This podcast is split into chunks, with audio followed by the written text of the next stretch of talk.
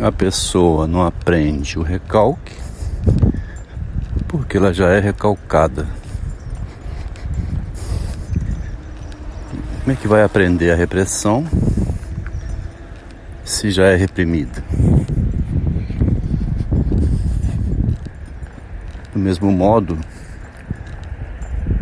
a pessoa não vai aprender sobre as pulsões porque ela já faz uso delas há muito tempo, desde a infância.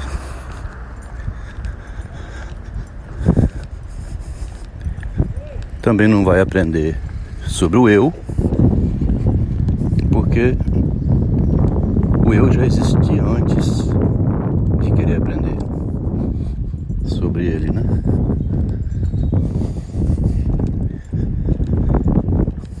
Conceitos, então, que vem depois,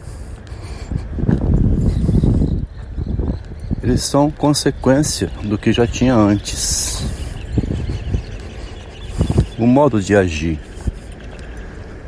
o modo de pensar, o modo de existir no mundo existe antes que a pessoa vá pensar sobre isso ou, ou fazer conceito da sua própria vida.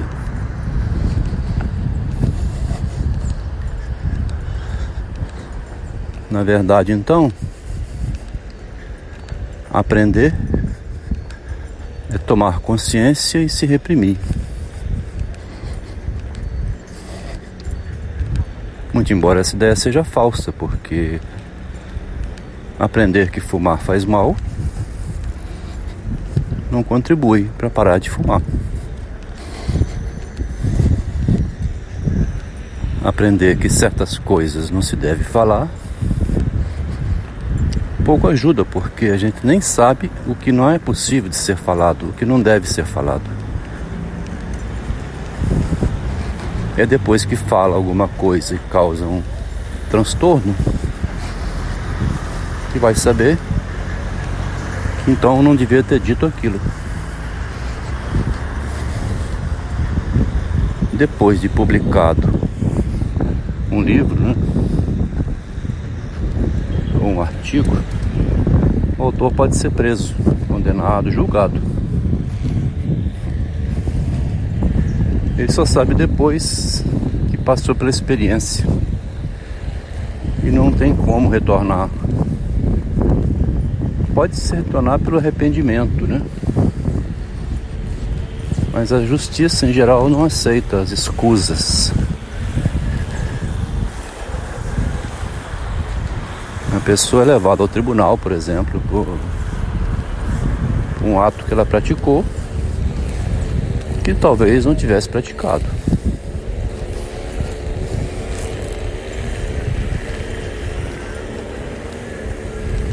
O que se investiga na justiça em muitas ocasiões é a intenção do ato, né? se ele foi planejado antecipadamente ou se foi uma reação espontânea do momento. As penas variam em casos assim, porque um ato espontâneo não tira a responsabilidade, mas torna o réu men menos criminoso, digamos.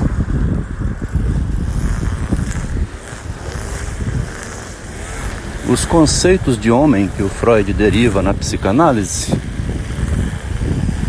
por exemplo, o masoquismo humano relativamente ao amor.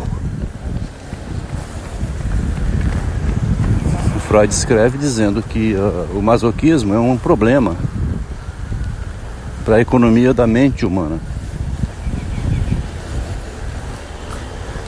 O masoquismo é um problema, é uma contradição. A pessoa ama sofrer.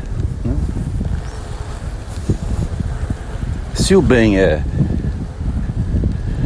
na direção da felicidade, da alegria, da comemoração, da festa, do compartilhamento, do, por exemplo, social, né? Se o amor, o bem é isso, como poderia haver o contrário o contrário ser bom também. Ser bom, sofrer. Ser bom, ser punido. Como pode que o amor seja tomar uma surra?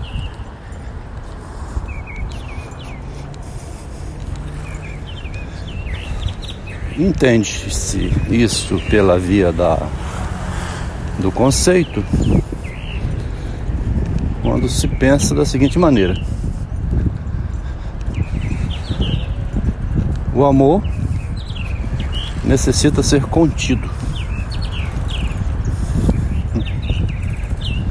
A criança, quando exagera demais, querendo gozar, digamos assim, muito, né? O amor dela por ela mesma leva ela quase à loucura, porque está exagerando, né? Quer exibir-se ao extremo, preparar, aprontar muito, fazer confusões, um modo de chamar atenção para ela, como forma de provocar o amor do outro, a proteção, a punição, encaminhamento do tratamento psicológico para a coordenadoria da escola, manda os pais baterem, conversar para controlar aquela pessoa ali que tem amor por si mesma.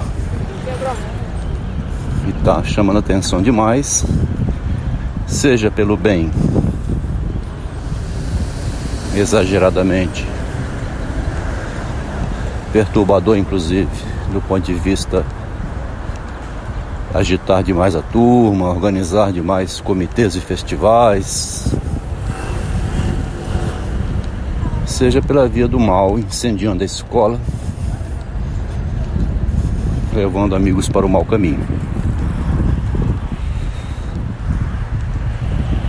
Para conter isso, o outro ama aquela pessoa e maltrata ela, controla ela, impede.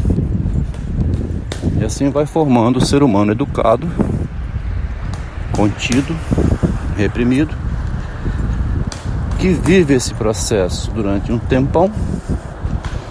A criança vive isso após nascer já. Tem os olhares, os cuidados, mas tem o cocô que fede, o choro que incomoda. Toda hora quer mamar, exige mais um brinquedo atenção infinita. Desde cedo essa relação é assim. Ela vai sendo educada e contida na medida que vai vivendo. Passa pela aquisição da noção básica de eu para pensar a si mesma.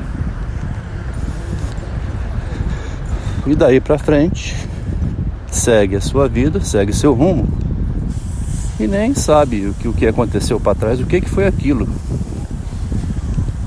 A criança, quando adquire a noção de eu, 5, 6, 7 anos, ela não começa a pensar como era o peito da mãe, as fraldas que sujou. Ela não faz uma reflexão ali sobre sua origem. Ela segue com seu eu para frente passa o que Freud chama período de latência e depois entra na puberdade. Quando vem de novo toda a sexualidade agora adulta, né? Início da fase adulta. Toda a confusão que ela viveu lá atrás, que era contida pela mãe, tirar o dedo do nariz, a meleca, comer direito, limpar bem a bunda, se vestir bem para sair, pentear o cabelo. Todas essas interferências eróticas sobre a criança vão renascer lá na puberdade, na adolescência, quando volta com força o desejo sexual. Nasce o peitinho, cabelinhos, o pênis tem uma função diferente. E aí o erotismo que estava adormecido na latência, criança dos 6 aos 10, 12 anos, ela em geral, né? Já vai se virando sozinha. Se cuida para cá e para lá, não apresenta sinais eróticos muito definidos. Tumulto todo surge lá na puberdade, quando volta a sexualidade com toda a força. A mesma sexualidade infantil, reprimida, que a criança nem sabe e o adolescente menos ainda. Ele tem que dirigir suas pulsões. Começa a masturbação, começa o desejo.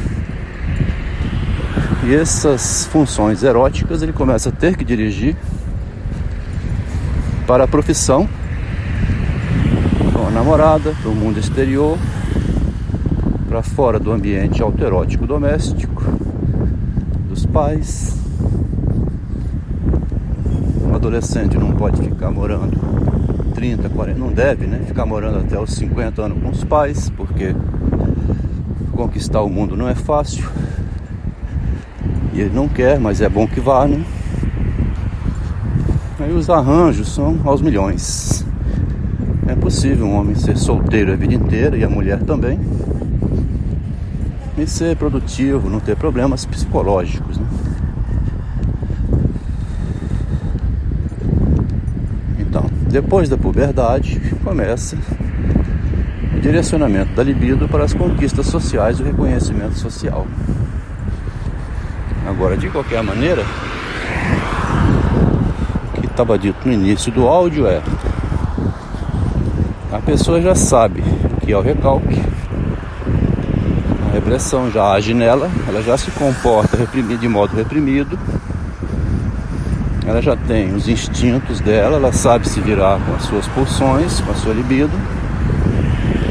E é impossível educar de novo a pessoa que já veio num regime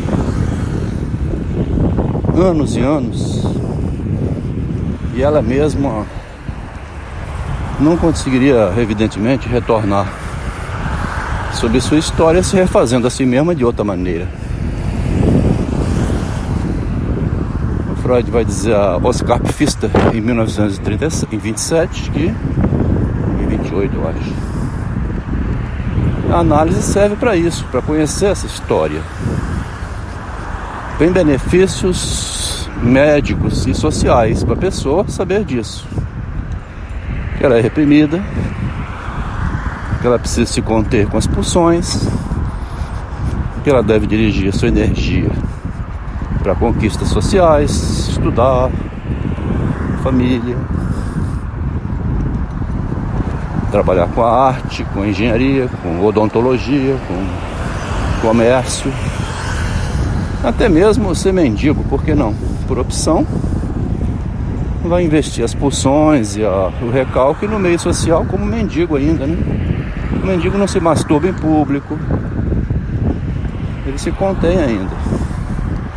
Ele é reconhecido socialmente, recebe ajuda, marmita, passa alguém dar uma ponta de cigarro.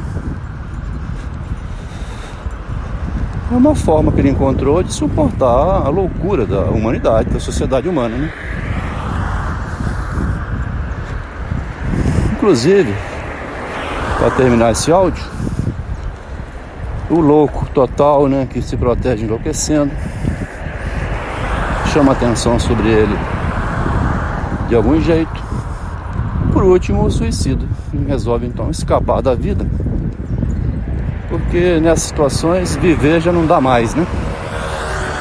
Resolve pular da ponte porque a repressão, a contenção do gozo, da libido, das pulsões, a educação social, os limites impostos, a pessoa são restritivos demais, seria suicida, né? É a última maneira de chamar atenção, porque a cidade inteira para quando um suicida pula da ponte. Muitos xingam, né? E outros têm pena, diz que vão fazer uma cerca na ponte. Mas aí já é uma consequência secundária.